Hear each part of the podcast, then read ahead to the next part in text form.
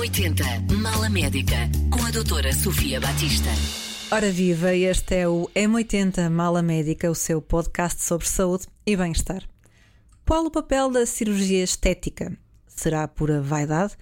Tem curiosidade em saber mais sobre alguns procedimentos em particular? Então fique connosco.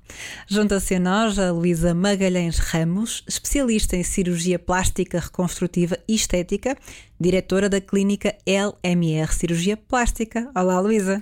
Olá, Sofia. Olá, obrigada por teres aceitado o convite para estar connosco hoje. É um prazer. Muito obrigada. E agora retomando a provocação inicial. Uhum. A cirurgia estética é pura vaidade? Ou o que vês para lá disso em termos mesmo de saúde e bem-estar? Bem, eu acho que em alguns casos, de facto, pode ser vaidade, mas na maioria dos casos está associada a uma grande melhoria da autoestima das pessoas e isso traduz-se por uma melhoria na qualidade de vida, em termos de saúde mental, em termos de relacionamento, em termos de predisposição social, etc. Portanto, acho que vai, ainda que seja uma, uma questão externa, é uma, é uma questão que depois acaba por mudar as pessoas por dentro, porque muitas vezes, por exemplo, uma mulher que depois de ser mãe e amamentar fica com as maminhas vazias e caídas. Uh, depois aquilo incomoda muito em termos de, por exemplo, da sua relação com o seu companheiro, de uma ida à praia, de querer vestir determinado tipo de roupas e de não conseguir, e isso acaba por minar um bocadinho a, a autoconfiança dia -dia, e a forma, exatamente, a forma como a pessoa se sente. Depois, quando resolvem uh, esse problema, que no fundo lhes causa muitos complexos, acaba por uh, ser libertador, por se sentirem mais felizes, com mais energia, com outra, outra atitude. E é muito giro ver isso no consultório, porque ouço muitas vezes, doutora, não imagina como isto mudou a minha vida, não é? E nós pensamos que, ah, vai para mamas, pronto, está. Mas tu sentes que mudas vidas, na verdade? Sinto, é verdade. Menos, e é o retorno que recebes e é gratificante. Sim, é muito gratificante, ainda que possa não parecer e possa parecer fútil, mas não é, não é todo, não é todo fútil. É mesmo, eh, eu acho que no fundo é uma solução para um desconforto físico que, que existe. Claro que, obviamente, não é uma cirurgia de vida ou de morte, na maioria dos, na maioria dos casos, mas, por exemplo, ainda outro dia apresentámos na, na, em televisão uma, uma mudança de uma senhora que tinha uma, uma depressão refratária, vários tratamentos, porque o problema dela era sentir-se mal com com o seu corpo, não aceitar a sua imagem, tinha perdido muito peso, muitas peles, muito. E portanto tinha uma depressão que ela não conseguia resolver porque o problema estava sempre lá, ou seja, não era, não era um problema de outra índole, mas isso tinha uma grande repercussão no seu bem-estar uh, emocional, não é? E certamente que todas as mudanças uh, que acabas por, uh, por, por, por, levar a cabo também nas pacientes, nos pacientes, e que têm mais que ver com a cirurgia estética, sejam mais ou menos invasivos, também têm que e devem sempre estar alicerçados nos, naquilo que é um estilo de vida complementar ah, claro. saudável, não é?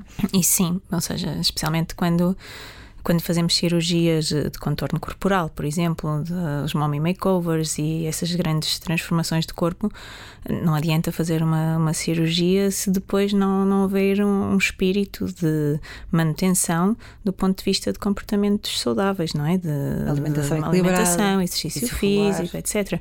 Mas mesmo, por exemplo, nas cirurgias de rosto, se estamos a fazer um lifting cervicofacial, se depois a pessoa continuar horas exposta ao sol, etc., também vai acabar por minar o, minar o resultado. Portanto, tem sempre que haver um compromisso com com, com o resultado ao fim e ao cabo, mas da mesma forma que é preciso depois, antes também, porque, por exemplo, Sim. cirurgia plástica não é um método de emagrecimento, uma lipoaspiração não é um método de emagrecimento, portanto, as pessoas para fazer uma cirurgia plástica já têm de estar dentro do seu peso ideal.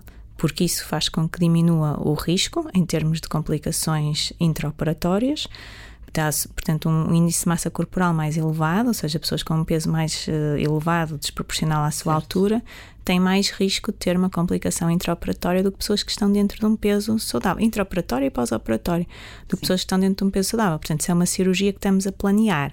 É como as fumadoras também, por exemplo. Uhum. Se são fumadoras, têm que parar antes da cirurgia. Portanto, estamos a planear uma cirurgia que é eletiva, ou seja, uma cirurgia que não é emergente. Convém fazermos estando reunidas todas as condições de, de segurança e fazermos tudo aquilo que é possível para otimizar o resultado final. No caso das pessoas com excesso de peso têm que o perder antes, no caso das fumadoras têm que parar, etc. Muito bem, aqui também um momento que acaba por ser uh, transformador a vários níveis e também no estilo de vida, muitas vezes. Sim, não é? por acaso é verdade. Muitas, gatilho, muitas é? senhoras dizem: Ah, estou tão contente que deixei de fumar e agora não vou fumar mais. Pronto, parece-me bem. Excelente. Um, Luísa, quem te procura mais na clínica e quais os pedidos mais frequentes? A nossa clínica é uma clínica maioritariamente de mulheres, não é? Somos mulheres que tratamos. E é de, feita de mulheres para mulheres. Exatamente, então. somos mulheres que tratamos de outras, de outras mulheres. Portanto, o nosso público é maioritariamente feminino. Não quer dizer que não tratemos homens, também certo. tratamos. São sobretudo os maridos das nossas doentes, os irmãos, os filhos. Muitas pelo passa-palavra. Exatamente, pelo passa-palavra. E. E, portanto, na sua maioria são, são mulheres. Eu acabo por fazer mais cirurgia de rosto, portanto, apanho mulheres numa fase mais madura da idade. Um, mas fazemos também muita cirurgia de contorno corporal, muita cirurgia de mama. Fazemos e os pedidos mais frequentes são. Eu penso que a cirurgia tipo mamária, que uhum. é a cirurgia mais frequente, mas também é uma das cirurgias pelas quais a nossa clínica é mais, uh, mais conhecida. Mais, sim, conhecida. sim. Uhum temos, esta é a parte, resultados muito bons. E pegando justamente, por exemplo, na mamoplastia de aumento, que uhum. sem dúvida será uma, uma, uma das, das cirurgias mais, mais eh, pedidas das pacientes que vos procuram, perceberem que é que consiste esta cirurgia, primeiramente. Pronto, uh, a cirurgia de aumento mamário pode ser utilizada, tem diferentes indicações, consoante uma mulher, por exemplo, que amamente e que fica com a maminha esvaziada, nesse caso não pode ter uh, a mama descaída, porque se tiver a mama descaída e colocarmos um implante, vai ficar maior, mas vai continuar descaída, e nesse uhum. caso precisa de uma mastopexia, que é o lifting mamário. Depois temos sempre as mamas tuberosas, que são mamas que têm uma malformação congênita, em que a mama nasce como se fosse um tubinho e em que é necessário utilizar uma prótese para acabar por refazer a forma da mama e dar um, um, um aspecto mais bonito, digamos aí. Nesse caso, é uma malformação. Depois temos as assimetrias mamárias, que são as senhoras têm uma mama maior que a outra e que às vezes é preciso pôr uma prótese maior de um lado que uma uhum. prótese do outro. Depois ainda temos as malformações torácicas, como o pectus escavatum, que é uma malformação do, da caixa torácica, digamos assim, e que também pode ser disfarçada de alguma forma com recurso uhum. a, uma, a uma prótese. Depois temos as micromastias, uhum. ou hipoplasias mamárias, que são aquelas meninas que são lisinhas, lisinhas, lisinhas e que não têm, e que não têm mesmo nada. E pronto, e depois temos aquelas senhoras que acham que querem mais um bocadinho e que não têm basicamente assim propriamente um, uma questão de hum, Sim, destas outra, que damos outra aqui razão. outra razão, sim, não é? Sim. A mamoplastia de aumento consiste numa incisão relativamente pequena, normalmente 4 cm, por onde se cria uma bolsinha para colocar o implante, põe-se o implante, fecha-se, é uma cirurgia feita com anestesia local e com sedação, tem alta no próprio dia e, e um, permite um regresso à vida ativa relativamente rápido. E aquela ideia de que deixa um aspecto artificial, acaba por ser verdade ou não? Ah, pode ser verdade. Isso depende do implante que for escolhido. Ou seja, os implantes são como os sapatos, há muitas formas, muitos números, muitas coisas. Uh, quanto maior for o volume, mais artificial vai ficar. É impossível, uh, bonito e grande não existe. Pode existir bonito, grande e artificial, pronto, nesse aspecto, mas, okay. ou seja, bonito, grande e natural, não. Mas não é a cirurgia em si que, que, que, deixa um aspecto artificial, tem que ver com a escolha do implante. Tem a ver com a escolha do implante. A cirurgia em si pode deixar, tanto pode ter um ar super natural como ter um ar muito artificial. Muito bem. E também já nos explicaste que de facto acaba por ser um procedimento seguro e que permite até um retorno à vida sim, sim. À, vida, à vida normal relativamente rápido.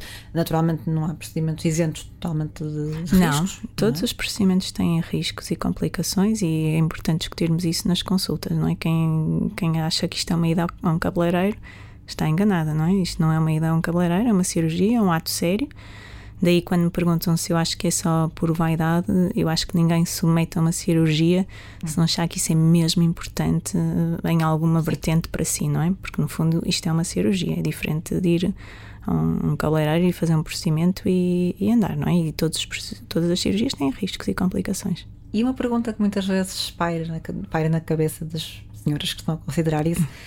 Depois de uma, de uma mamoplastia de aumento, é possível amamentar? Sim, regra geral, sim. Sim. Na grande maioria dos casos. Muitas vezes também vem como consequência da, pronto, amamentação, acaba por Influ influenciar, influenciar o... também um bocadinho o aspecto da mama, mas depois é possível, na maioria sim, dos casos, sim, sim. voltar a amamentar. Isso é algo que também é importante aqui uh, desmistificar, por assim dizer. Embora nós recomendamos sempre que as mulheres que estão, claro. portanto, que estão a pensar em engravidar a curto, médio prazo, etc., uhum. para fazerem cirurgia depois, depois, terem, depois terem filhos. Idealmente, certo.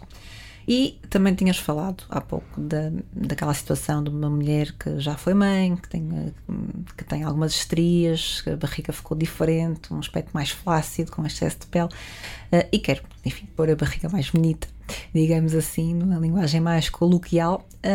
Aqui a pergunta que muitas vezes se coloca: é possível com uma lipoaspiração ou é preciso uma abdominoplastia? Como é que se distinguem? Na, na maioria dos casos é preciso mesmo uma abdominoplastia. Uma mulher que já foi mãe, a barriga já esticou a pele, portanto, perde alguma elasticidade, muitas vezes ganha estrias, portanto, não tem uma capacidade depois de encolher novamente tão bem como uma pele de uma mulher que ainda não foi mãe.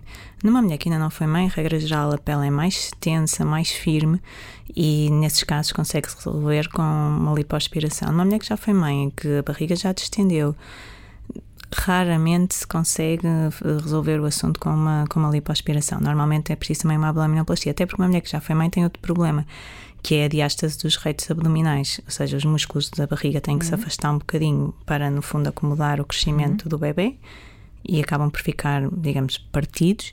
E isso também é uma das coisas que provoca abaulamento da barriga aquela, aquela, aquela aparência um bocadinho de grávida, não é? Que, que uma mulher fica depois de ter mais do que um filho.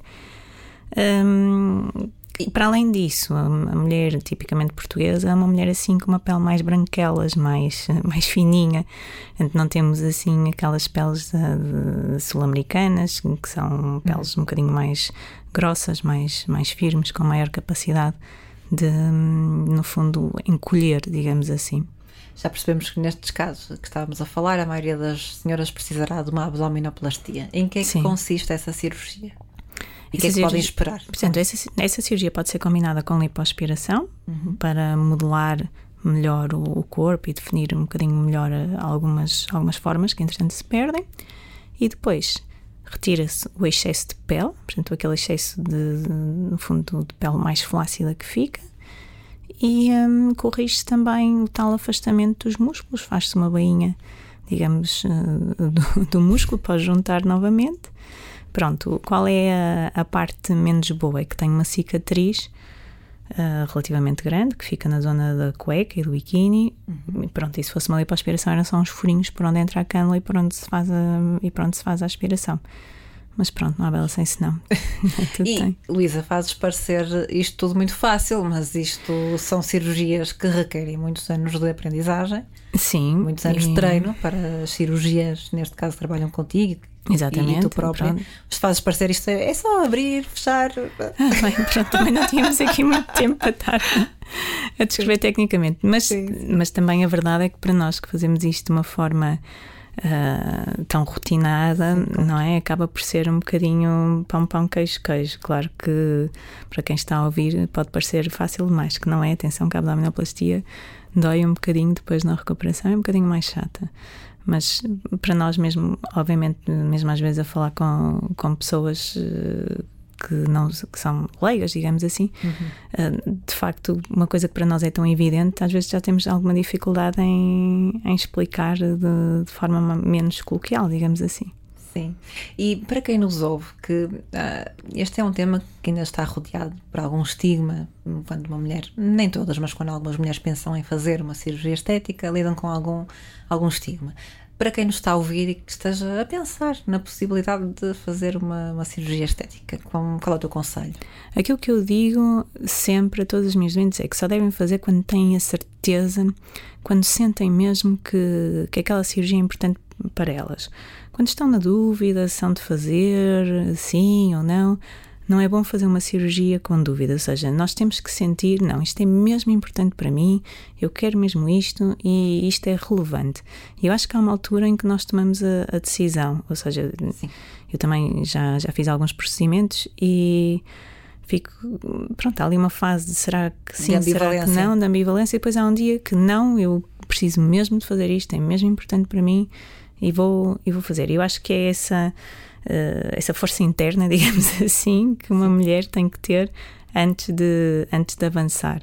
Até porque quando fazemos alguma coisa e ficamos na dúvida, ah, faço ou não faço, vou fazer, uh, depois se há algum contratempo, se há alguma coisa, o pensamento, ah, não devia ter feito, ah, não sei o que, ou seja, parte sempre de um handicap. Quando temos a certeza, não, não, mas isto é mesmo aquilo que eu quero, mesmo que haja algum contratempo, uma, uma ferida que não cicatriza tão depressa, etc., uh, a mentalidade é, é outra, é a forma de encarar a, a, adversidade, digamos assim, também é, também é outra. Também acaba por ajudar na gestão das expectativas. Exatamente. Quando é algo que, de facto, uma vontade.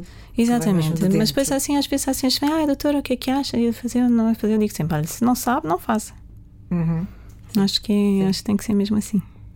E em relação a isto das expectativas com o resultado, quais são as dificuldades, como é que geres com os pacientes? Nós temos a sorte de trabalhar com um software que é o Vectra, que faz simulações em 3D e isso ajuda muito a comunicar, porque como a imagem é muito real, uh, no fundo uh, a pessoa não está a ver aquilo que imaginou numa fotografia no Instagram ou qualquer coisa, está a ver no seu corpo e obviamente o resultado varia consoante o nosso corpo, não é? Ou seja, claro. imagina uma maminha que, que é uma maminha uh, que tem determinado tipo de características, a cirurgia depois, no fim, o resultado final vai manter algumas das características da, da doente. Isso para o bem e para o mal, ou seja, há pessoas que vêm à simulação e ficam uh, desiludidas porque não estavam à espera, tinham confabulado outra coisa e depois vêm e, e, acham que não é e acham que não é aquilo. Há outras que quando são confrontadas com a sua própria imagem, dizem: Ah, doutora, nunca, nunca me tinha percebido, nunca me tinha percebido isto. Uh, ok, já percebi, pronto, sim, de facto fica, fica melhor. Não é como eu tinha imaginado, uhum. mas, uh, mas, portanto, fica melhor. E conseguem, nesses casos, de facto, ter uh, uma, uma, uma percepção. E isso ajuda muito para que depois as expectativas acabem por ir de encontro ao resultado que se consegue atingir numa, numa cirurgia. E isso é, sobretudo, uma ferramenta de comunicação. Muito bem, esse simulador ajuda, mas certamente, como nos bem explicaste já, essa, é nessa relação uh, médico-doente que, que, acontece sim, em toda a medicina. Sim, mas, resto, sim, é? sim, sim, mas ou seja, mas o simulador, este, o simulador não é. Não substitui a consulta natural. Não, não substitui a consulta, é, nem de todo há diferentes, há diferentes simuladores no, no, mercado. O nosso é de longe, e nós já trabalhamos com vários, o, o que temos é de longe o mais realista. Uhum. E, e, portanto, o simulador não mostra uma coisa melhor do que aquilo que vai, do que aquilo que vai acontecer, quando muito é o contrário. Mas isso, pois. mas antes assim do que ao contrário, não é?